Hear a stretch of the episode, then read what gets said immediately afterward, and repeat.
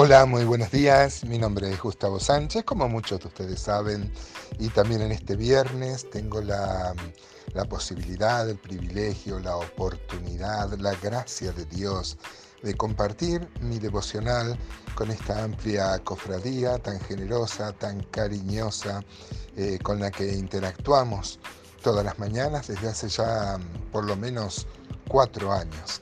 Es un privilegio para mí saber que hay gente del otro lado y sinceramente aprecio mucho sus devoluciones, sus aportes e inclusive cuando hemos disentido sobre algún aspecto. Hoy tenemos por delante el Salmo 18, es bastante mm, extenso, son 50 versículos. Eh, ya me han retado porque tomaba de cada salmo algunos versículos nomás Así que seguramente a consideración de este salmo, por más somero y devocional que sea esta aproximación que hacemos eh, al salmo, seguramente nos llevará un par de días. Vamos a leer eh, los primeros nueve versículos. Dice mm, Salmo 18 al músico principal, Salmo de David, siervo de Jehová, el cual dirigió a Jehová las palabras de este cántico el día en que le libró Jehová de mano de todos sus enemigos y de mano de Saúl. Entonces dijo, Te amo, oh Jehová, fortaleza mía, Jehová, roca mía, castillo mío, mi libertador. Dios mío, fortaleza mía, en Él confiaré, mi escudo y la fuerza de mi salvación, mi alto refugio. Invocaré a Jehová, quien es digno de ser alabado, y seré salvo de mis enemigos. Me rodearon ligaduras de muerte y torrentes de perversidad me atemorizaron. Ligaduras del Seol, del sepulcro, ¿no? Me rodearon, me tendieron lazos de muerte. Pero en mi angustia invoqué a Jehová. Clamé a mi Dios, Él oyó mi voz desde su templo, y mi clamor llegó delante de Él a sus oídos. La tierra fue conmovida y tembló, se conmovieron los cimientos de los montes y se estremecieron porque se indignó él. Humo subió de su nariz y de su boca fuego consumidor. Carbones fueron por él encendidos. Inclinó los cielos y descendió, y había densas tinieblas debajo de sus pies. Hermoso salmo, realmente nos impresiona.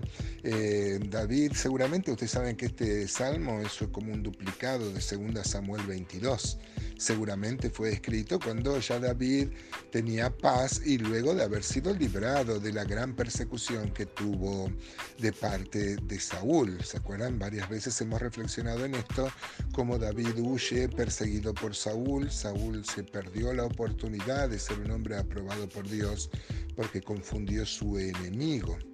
Eh, aún así, David se mantiene eh, neutro y no quiere la venganza contra el ungido y por eso Dios seguramente también lo va a bendecir tremendamente.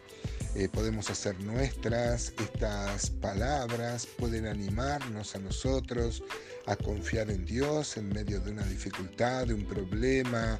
Eh, a lo mejor no pasamos como David este miedo al Seol, al sepulcro, este, esta prueba de muerte, o sí yo no sé en qué situación te mm, encuentra este salmo, amado hermano, amada hermana, pero sé que sea cual sea la gravedad de la, de la, prueba, sea cual sea la persecución que estamos sufriendo, sea cual sea la mm, ligadura de muerte que envuelve nuestra vida, la protección de Dios hacia su pueblo es ilimitada. Me emociona eh, como David este, habla en estos pocos versículos acerca de la, de la protección que da Dios, ¿no? Lo compara con una fortaleza o un lugar seguro donde el enemigo no nos puede seguir también con una roca, roca que no podrá ser movida, ¿no? Es una roca inconmovible. Si uno analiza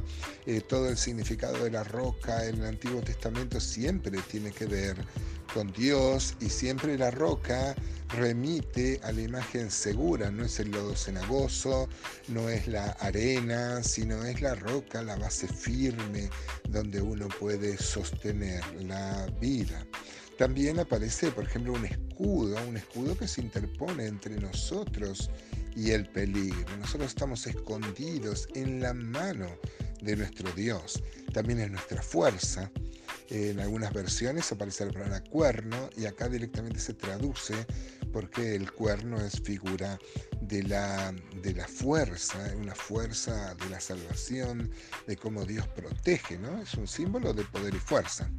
Y alto refugio, me gusta esta expresión, alto refugio por encima de mis enemigos. Claro que sí, si este, confiamos en Él seremos salvos, como seremos salvos, como le ha pasado a David y como podemos testificar ¿No es cierto, amados hermanos? Muchos de nosotros podemos testificar acerca de la protección que da Dios en medio de la prueba, en medio de la dificultad. Acá tenemos una aplicación muy clara y muy rotunda, amados hermanos, que esto aliente nuestra fe Dios no es como los políticos que prometen y luego no cumplen.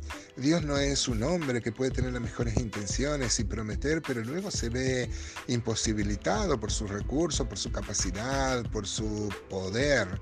Es muy común que los este, hebreos, ¿se acuerdan? Decía Osana. Osana significa sálvanos, Señor, te rogamos. Y la palabra eh, no solo era un pedido, sino que pasó a significar la capacidad que tiene Dios de poder salvarnos. Él es nuestro refugio, Él es nuestro, nuestra roca fuerte, es nuestro alto refugio en medio de la dificultad, en medio de, los duros vientos y tormentas por los que seguro el Señor nos va a hacer pasar. Muchas veces hemos insistido eh, en estos, viendo estos salmos y considerando las escrituras en general, que el ser cristiano, el ser salvado por el Señor, el pertenecer a su cuerpo, que es la iglesia, no nos libra de los problemas, las dificultades, las enfermedades, las oposiciones. En absoluto. Hay cierto evangelio que promete que si uno viene al Señor se acaban todos los problemas. Y no es así. Pero sí, también tenemos que hacer énfasis en que somos protegidos, somos salvados por aquel que nos amó a tal punto de dar su vida. El apóstol Pablo dice que el que no escatimó ni a su propio Hijo, ¿cómo nos lo dará con él también todas las cosas? Así que hermanos, que estos textos fortalezcan nuestra fe, como pasó en la vida de David y como va a pasar en nosotros si confiamos en Dios, si descansamos en Él. Uno solo tiene que preocuparse si ama a Dios, porque a los que aman a Dios, todas las cosas les ayudan a bien, por más que a veces nos cueste creerlo, nos cuesta ver a Dios obrando, pero es tan real como su palabra y como su propósito.